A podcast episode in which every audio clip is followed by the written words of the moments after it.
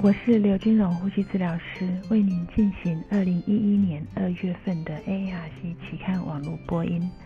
首先，我们会有一段文章摘要，之后由丁汉斯博士进行短评。首先为您介绍丁汉斯博士的致辞。你好，我是杂志编辑丁汉斯，以及我们的编辑助理 Sarah Froggy。在这个月的主题中，我们会继续发表第四十六次的呼吸照护期刊会议的文献，主题是病人与呼吸器之间的互动。第一篇文章来自于 Williams、Hinojosa 跟 Casabergas 以及 Pasasalara 所发表的机械通气时的呼吸控制，谁是主导者？在过去的十年中，呼吸控制的概念渐渐由理论转到了实际操作的应用科学。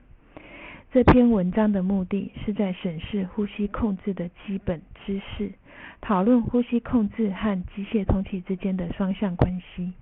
并且以批判的态度评估这些知识在临床上的应用。在呼吸治疗师和胸腔科医师的训练课程中。关于呼吸控制的理论仍然是不够的，而呼吸控制的原理在常规中的应用上，在呼吸加护病房中仍然缺乏以结果为基础的研究。相反的，呼吸控制对于有呼吸障碍的非卧床病人而言，在床边则应用则远远超过了急重症的病人。虽然呼吸器的科技的演进迅速。及时的运算出的能力以及微型化，已经可以控制呼吸控制的概念落实到床边，加惠急重症的病人。然而，市场的推力、科学数据和研究经费的缺乏，以及法规的保障，还有待克服。就如同威廉斯等人的见解，呼吸控制的生理概念已经大幅的由理论建构落实到应用科学。我也认同作者所提出来的，重症加护病房的常规工作中缺乏以呼吸控制原则的床边应用的基础研究。很不幸的，因为病人与呼吸器的不同步，通常是病人的神经呼吸驱力和他们对呼吸器的反应之间不对称所导致的。新的科技的演进。的确有可能在病人与呼吸器的同步之间，加惠了更多的急重症的病人。第二篇我们要介绍的是 Cash Mark 所发表的比例式通气辅助和神经调节辅助的议题。对于所有可能引动呼吸器的病人而言，病人与呼吸器同步是一项常见的议题。然而，在许多的医疗机构中，临床人员并没有足够的时间去确保所有的病人和呼吸器之间的同步性的问题。比例式的辅助性的通气和神经调节的通气辅助，都是被设计以比例式的方式来减少病人呼吸做功，转而控制病人通气形态的通气模式。此篇文章在探讨。这两种通气模式的应用原理以及应用方式的一般过程，以及支持他们的文献。丁汉斯博士的评论是：比例式的通辅助通气和神经调节的通气辅助，都是设计用来用比例式的方式来减少病人的呼吸用力，并且转而控制病人通气的形态的通气模式。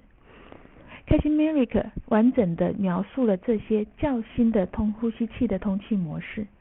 然而，这些模式是否能够改善病人愈后，还有待证实。他们在美国地区尚还没尚未广泛的应用，因为每一种模式都只出现在某一种呼吸器当中，所以通常还是要考虑到它的成本效益方面的评估。第三篇我们要介绍的文摘是使用非侵袭性通气病人与呼吸器之间的互动，由 Has 所著。对于急性呼吸衰竭的病人而言，已经有越来越多的证据支持非侵袭性通气，我们简称 NIV 的使用。虽然它的证据力很强，但是 NIV 的使用率不足，和失败率可高达四十 percent。然而，不同步与使用非侵袭性通步失败的之间的关系，还没有充分的证据来显示说，呃，他们之间有相关性。但是，我们可以从失败的个案当中去间接的证实他们之间的关联性。病人与非侵袭性通气的合一性。可以成功的使用 NIV 的换气模式，呼吸器病人同步与否，可以提高病人的舒适度，影响到病人的舒适度。在一项一项研究中显示，NIV 中有四十三的病人会发生不同步的情形。当发生人机不同步的，通常是因为漏气所导致的。因此，呼吸器要有良好的漏气补偿，可以降低漏气和不同步的发生率。人机的不同步也可以与疾病进程有关。本文综合非通非侵袭性通气不同步的相关问题，并且提出一些发生人机不同步的修正策略的建议。丁汉斯博士的评论是：尽管有强力的证据支持使用 NIV。但是它的失败率还是很高，就如本文所提到的，失败可能是因为人机不同步。不过，不同步和非侵袭性失败之间的关联并没有一个很好的研究。NIV 适应良好与 NIV 成功与否的确是有关的。那它同时也可以提高病人的舒适度，有更好的同步性。不同步通常都是跟漏气有关系，因此。呼吸器具有良好的漏气补偿，是可以降低漏气不同步的人机不同步的发生率。第四篇我们要介绍的是 Bennett 跟 Forward 两位学者所提出来的什么时候使用镇静剂或神经肌肉阻断剂。提供呼吸器辅助的病人接受镇静治疗，它是可以减少病人的不舒适与焦躁感。这已经成为重症照护中的一部分。疼痛、焦躁、张望，可能是导致病人躁动的三个主要的因素。能够达到维持一个最佳的舒适状态和安全的程度，是照顾急重症病人不可或缺的一部分。加护病房中常常使用的药物包括镇静剂、鸦片类的药物和神经肌肉阻断剂。治疗的目的应该以特定的。适应症为导向，而不是单纯只是为了约制病人。利用标准的评定评量表和各个医院机构中的个别标准，是有助于临床人员使用适当的镇静剂和肌肉神经阻断剂。镇静的目的最主要是要让病人变得比较平静、舒适、容易唤醒，并且可以忍受机械通气和其他的治疗处置的进行。所以，丁汉斯博士认为，什么时候需要使用镇静剂或神经肌肉阻断剂，这个议题要达到最佳的舒适状况和安全的程度上，在重症单位的重症病人上面是非常重要的议题。但是，身为临床人员，我们仍需努力继续找到使用机械通气病人的舒适和清醒两者之间最恰当的平衡点。我们非常同意作者将治疗的目标转到特定的适应症，而不是只是方便约束病人使用而已。第五篇我们要介绍 Carlet 所整理的急性肺损伤时病人与呼吸器的交互作用，以及自发性呼吸的角色上级在急重症时呼吸肌肉的功能。从一九七零年代开始以来，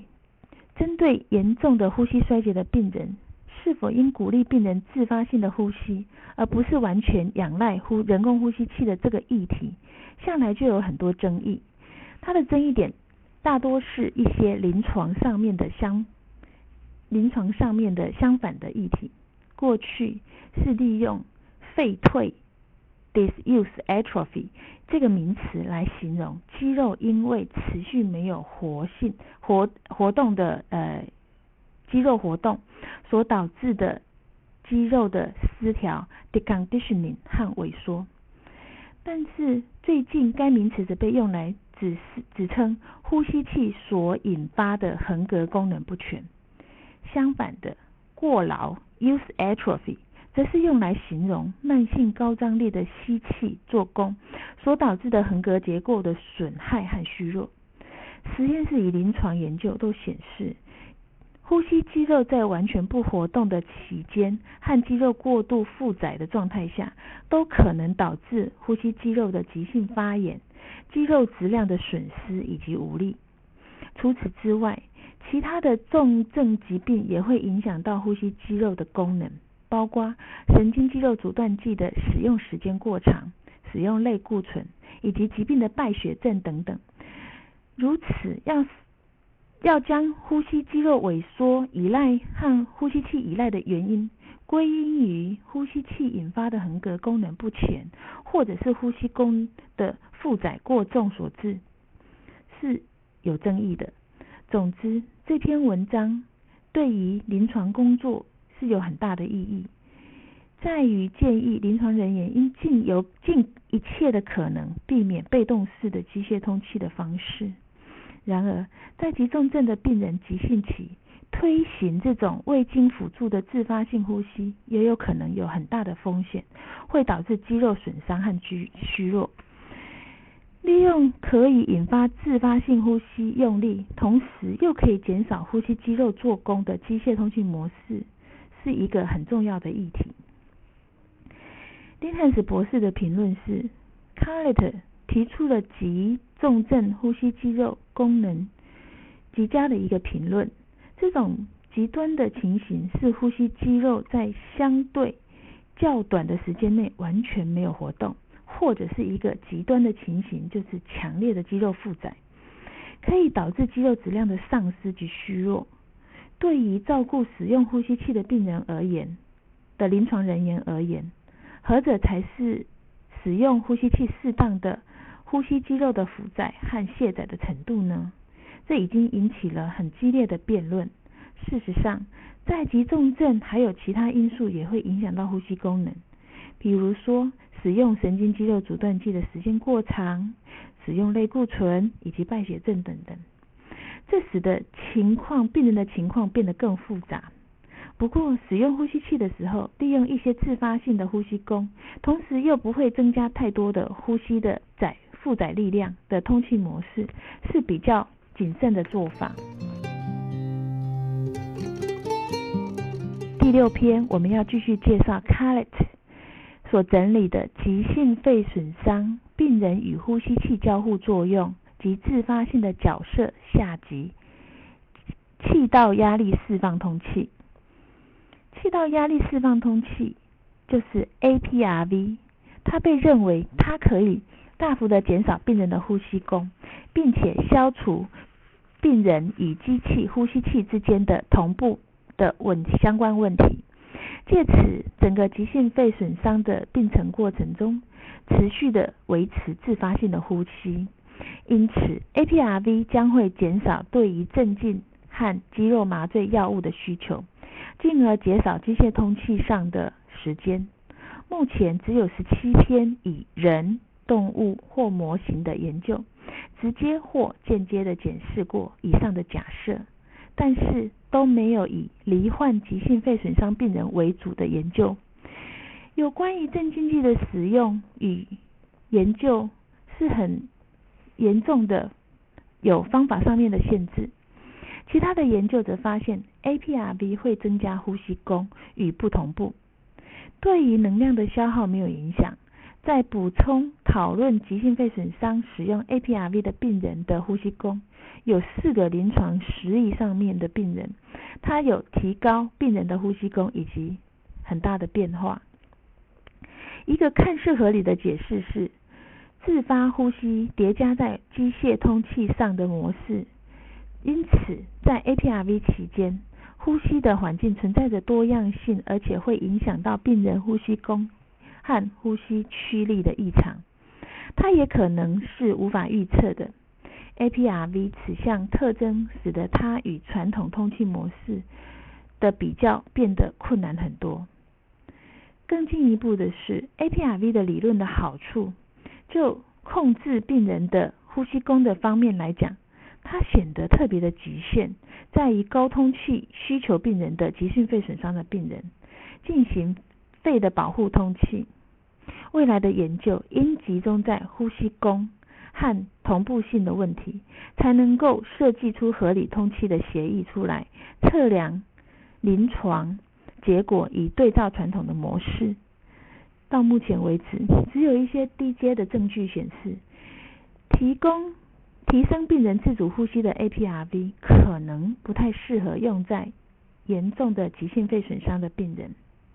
所以丁汉斯的博士，丁汉斯博士的短评是，APRV 是促进自发性通气的机械通气的模式，它的目的在于减少镇静剂和麻醉药物的需求。改善病人与呼吸器之间的互动不一致，以及改善动脉的氧合。不过，APRV 这些 APRV 的理论，它的优点并没有受到比较高阶的成证据证支持。正如 Carles 所说，到目前为止，这些低阶的证据，他的建议是自主性的 APRV 可能不太适合用在急性肺损伤的病人。第七篇文章我们要介绍的是长期的急性照护医院病人与呼吸器的相互关系，是由 Gamalash、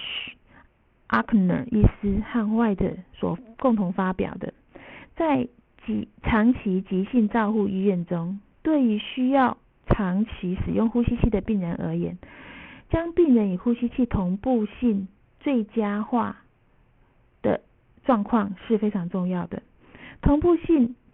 不协调会增加病人的呼吸功，导致病人不舒服的感觉，然后延长呼吸器的脱离的时间。一般复健的时间都会被延长。要在急性、长期急性照护医院做到一个最佳同步，取决于因素很多。包括随着病人的反应调整呼吸器，改善肺功能，调整精神方面的药物，例如控制他的谵妄、焦虑、抑郁，同时确保气道中的气管内管的大小、位置和正确性。本篇回顾性的文章最主要的目的是在于长期急性环境中有关于病人与呼吸器同步提供最新的评论。丁汉斯的。丁汉斯博士的短评是：正如 Graham-Hesh 的等人的讨论，在长期急性照护医院中实现最佳的同步，取决于多个因素，包括随着病人反应调整呼吸器以改善肺功能，调整精神科的药物以控制谵妄、焦虑、抑郁。同时呢，要确保呼吸道中的气管的大小、位置和它的正确性。因此，在这种背景下，要去处理病人呼吸的同步，需要更进一步、更详细的评估病人呼吸器和病人的评估。议程最后是由皮尔森医师针对会议做一个总结。过去二十五年来。呼吸器的制造厂商和研究者都非常关注在病人与呼吸器互动的问题。现在已经有了一些令人信服的证据显示，被动的机械通气导致呼吸机功能的障碍和萎缩，延长需要通气的支持的时间，并且导致一些不好的预后。虽然急性呼吸衰竭保留部分的肌肉呼吸肌肉的活力已经有了共识。但是对于病人与呼吸器不同步所导致的通气无效率、气体交换障碍、肺部过度膨胀以及呼吸做工增加，然后和病人不适、不适、不舒服的感觉的主要原因，比以前更被大家所认同的概念是人机不同步所导致病人呼吸肌肉功能障碍的并发症。当然。它也有可能，它也可能是导致过度使用镇静剂、使用呼吸器时间过长或阻碍呼吸器的脱离。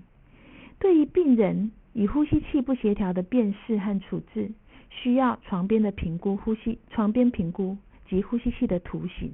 并且直接观察病人。在现有的通气模式和方法中，在病人与呼吸器的互动方面，目前还没有看到更好的方式。同时，研究者的个人偏好也可能导致评估这些模式和方法出现的争议和困难。因此，在不同的专科医疗院所和地区之间存在着很大的差异。机械通气论坛所的承办单位尊重参与与会的人员的不同的想法，但是大家所一致认认同的是正确的。便是人机同步，并且根据病人的需要使用通气治疗，比选择治疗通气模式还要重要。与会者讨论了病人与呼吸器不同步的决定因素、表现形式、流行病学，同时比较了数种预防和改善通气的理论模式。这些讨论中所产生的文章，代表着呼吸照护的。这个层面中有了更详尽的一面，和其他还没有发表到文章文期刊中的重要的其他面向。丁汉斯博士的短评是：就像就如同 Pearson 医师在会议中摘要的讨论，适当的辨识和处理病人和呼吸器不协调，是需要依靠床边评估和呼吸器的图形以及。直接观察病人的需要而调整。在现在所有的通气模式中，没有一个没有显现出病人呼吸器互动上的一致性。虽然参与此次会议的人员，他的选择模式的偏好都不尽相同，但是他们同意适当的去了解与使用，比选择选择何种通气模式。都还要重要。以上是二零一一年二月份的呼吸照护期期刊中文网播，我是刘金荣，呼吸治疗师。感谢王彩鹤、肖婉云及周雅红呼吸治疗师的协助翻译，彭一豪呼吸治疗师的修稿，朱嘉诚呼吸治疗师的审稿。如果您想进一步的了解原文的内容或过去的议题，请上美国呼吸照护期刊网站。www.rcjournal.com，